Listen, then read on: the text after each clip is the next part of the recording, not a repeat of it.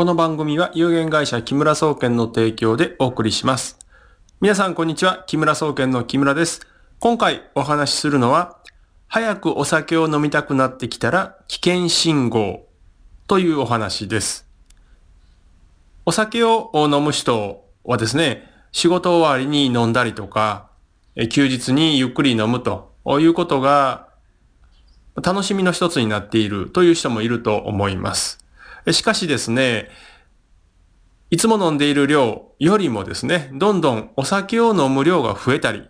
あるいは早い時間から飲みたくなる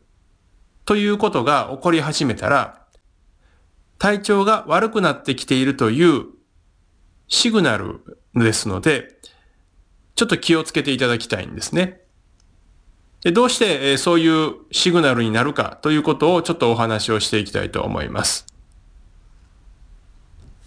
お酒というのはですね、飲むことで、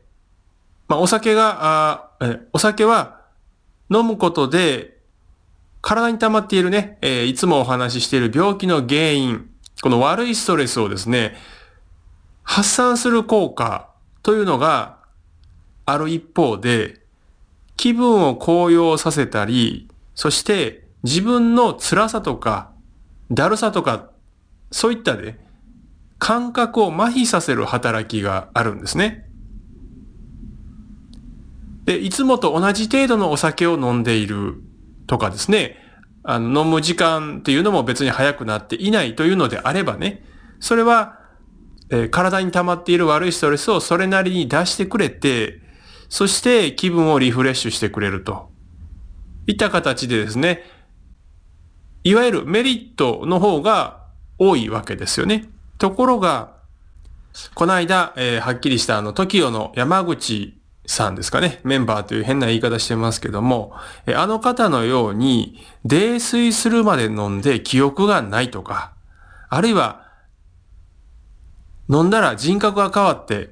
すごくめんどくさい人になるとか、まあ、そういう方の場合ですね、もうすでに体調が悪いっていうのが原因で、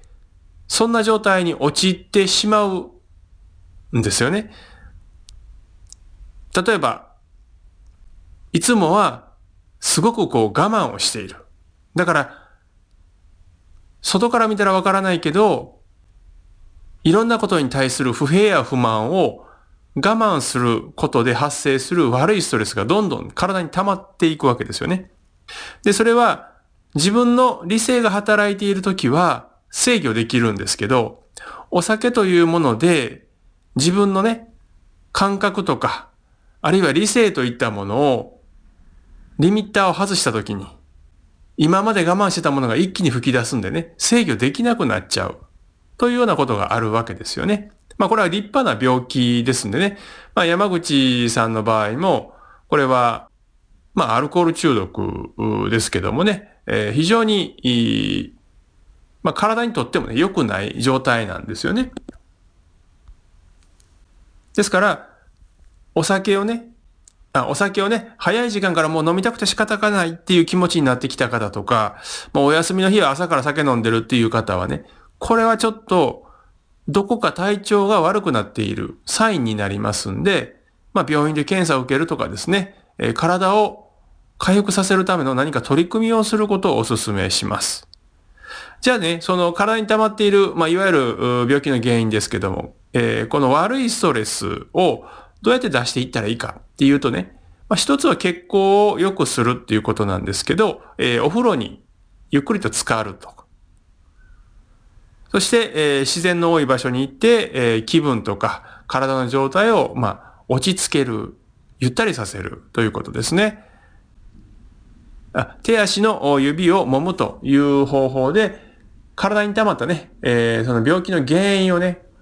出していくという方法もおすすめです。